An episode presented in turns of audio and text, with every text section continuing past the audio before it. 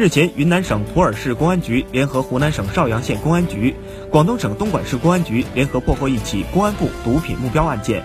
共抓获犯罪嫌疑人二十九名，缴获冰毒晶体、冰毒片剂、海洛因、鸦片、大麻各类毒品可疑物共计二百一十公斤，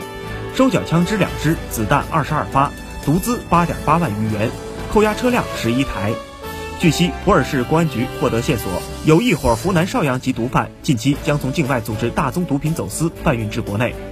专案组及时抽调精兵强将，架网布控，等待境内、境外嫌疑人完成毒品交易后，随即收网。目前，该案正在进一步侦办中。